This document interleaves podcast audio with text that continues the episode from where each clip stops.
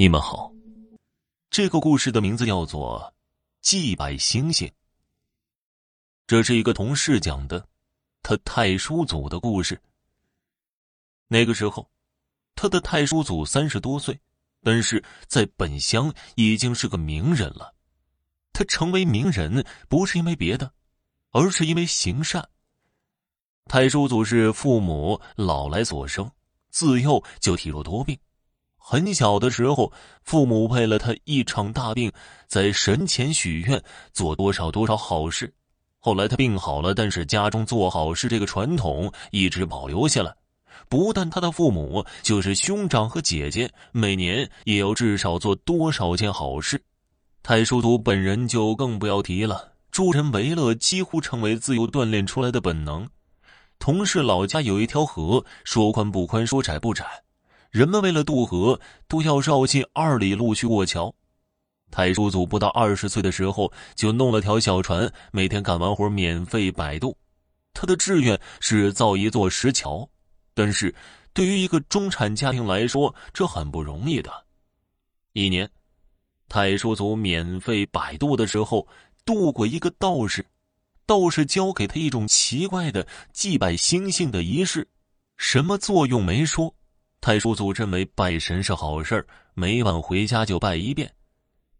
十来年过去，他终于攒够钱盖起一座小石桥。立成桥那天，县里的头号人物都来祝贺，太叔祖着实风光一把。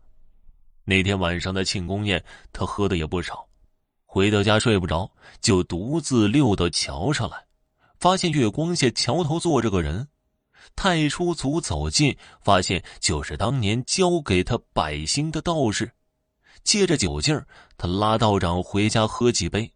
道士不去，告诉他：“你马上要死了。”一句话吓得太叔祖酒全醒了，定了定神：“道爷，您别开玩笑了。”道士说：“你看你后背是谁？”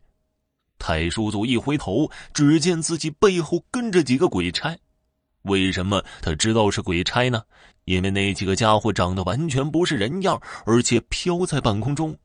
太叔祖马上给道士跪下，求他救命。道士说：“不救你，我来干什么呢？人的命运不是法术可以救的，但是你自己做的好事却真的可以改变。你自己选两条路：第一，就是你原来的阳寿，转世投生为贵人。”第二，加你十二年的寿命。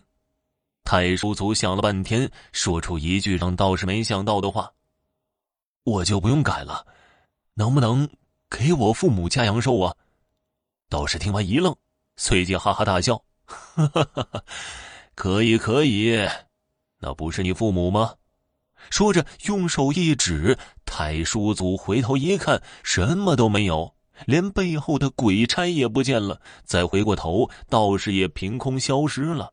太叔祖垂头丧气的走回家，心想这事儿是瞒不住的，不如早说了，让家有个准备。和家人一说，自然全家都很悲痛。但是半个月、一个月，乃至半年、一年过去，太叔祖不但没死，他的父母身体也越来越健康。